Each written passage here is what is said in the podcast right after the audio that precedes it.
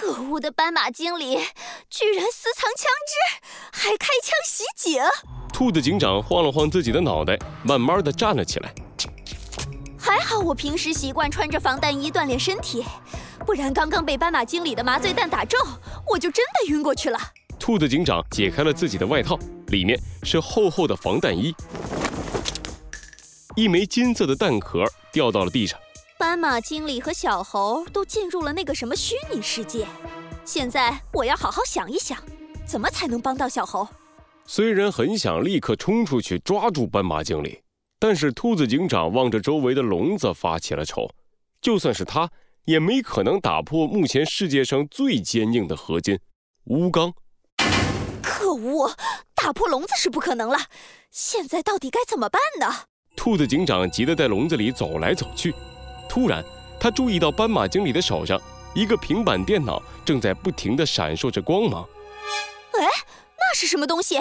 斑马经理进入了虚拟世界，居然还抓着他不放手，看来挺重要的呀。不如……哎，兔子警长把自己的外套撕开，扯成一条一条的，绑在一起，做了一个长长的布条。接着，他把自己的警徽别在布条上，做了一个简易的飞钩。嘿嘿，就让我看看斑马经理拿着的到底是什么吧。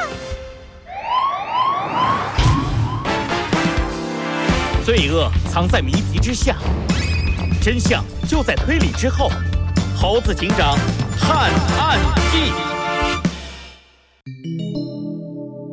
破坏者联盟五。最后的作战，猴子警长，你在哪里呀？斑马经理坐在一张巨大的椅子上，四只殷勤的斑点狗抬着大椅子到处跑着。在斑马经理的身边，几只斑点狗抬着一门大炮，只要斑马经理随手一指，他们就往斑马经理指的地方开炮。最后一栋大楼轰然倒塌，斑马经理看着碎成了废墟的城市。举起了双手，啊，多么美丽！废墟与黑白色的组合，真想让时间一直停留在这一刻。是吗，斑马经理？那你就永远的留在虚拟世界吧。猴子警长缓缓地从废墟的烟雾中走了出来。猴子警长，你总算不躲了的。你再不出来，我还以为你已经和那些大楼一起呃被炸成碎片了呢。斑马经理得意地看着猴子警长。现在你还有什么办法？再也没有地方可以让你躲了哦。我可以轻轻松松把你炸成碎片，不过我不会这样做的。我要让你受尽无比痛苦，然后永远听从我的命令。斑马经理打了一个响指，无数身上染着黑白色的小动物从斑马经理的身后缓缓地走了出来。他们低着头，双眼无神，成了斑马经理操纵着的傀儡。陪我玩了这么久，我都有点舍不得干掉你了。让你变成一个没有思想的傀儡，也很无聊。这样吧，猴子警长。给你一个机会，如果你愿意主动染上黑白色，作为我的小弟，加入我们破坏者联盟，我就放过你，怎么样？你真是一个慷慨的家伙呢，斑马经理。猴子警长对着斑马经理露出了微笑，斑马经理兴奋地叫了起来：“ 那事不宜迟，我们就赶快。”不过我的回答是，你做梦。猴子警长飞快地掏出手枪，对准斑马经理，扣下了扳机。金色的子弹射在斑马经理背后的椅子上，斑马经理惊出了一身冷汗。可恶！你这是自己在找死！全给我上，把猴子警长干掉！猴子警长连开两枪，击中了两只斑点狗。被打中的斑点狗化成了数据碎片，消失在虚拟世界里。要快呀，弗兰熊！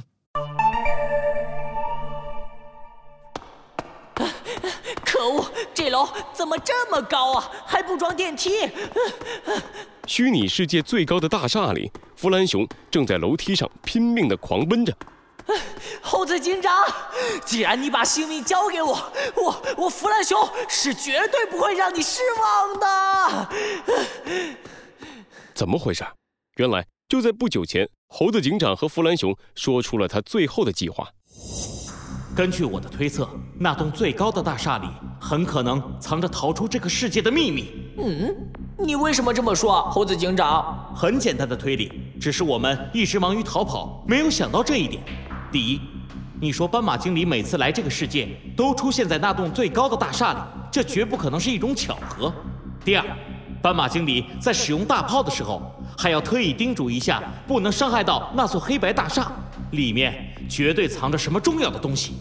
第三，我的直觉告诉我，那里是我们最后的希望。呃，可是，可是，就算你说的对，我们也没有机会接近那座大厦呀。不，我们有机会。我会直接出现在斑马经理面前，为了抓我，像他这样的家伙，为了炫耀自己的力量，一定会让所有的斑点狗大队都集中在我这里。到时候，入侵大厦的任务就交给你了，弗兰熊。哎呀呀呀呀呀！我跑，我跑，我跑！哎呀！心急如焚的弗兰熊不小心摔了一跤，重重地磕在了台阶上，他的机械耳朵碎了一块。露出滋滋滋的火花！可恶，我是不会放弃的！弗兰熊猛地站了起来，继续向着上方跑去。哼，如果你猜错了，我是绝对不会放过你的，猴子警长！不知过了多久，弗兰熊几乎耗尽了全身的力气，终于到了大厦的顶楼。一座黑白大门出现在他的面前，没有一丝犹豫。弗兰熊推开了大门，可是门后的景象却让弗兰熊张大了嘴巴。怎么，什么也没有？大门的后面空无一物。弗兰熊颤颤抖抖的走了进来。怎么，怎么会这样？难道我们真的输了吗？可恶！可恶！可恶！可恶！弗兰熊愤怒的大喊。可是。空无一物的房间里，只有他的声音在不断的回荡着。弗兰熊绝望地趴到了地上。想不到本天才居然要死在这里，我不甘心，我不甘心呐！妈妈，我好想再吃一次你做的蜂蜜蛋糕。弗兰熊诧异地抬起头。他的面前突然闪出了一道虚幻的电子屏幕，一双红红的眼睛出现在电子屏幕上。嗯你你你是兔子警长？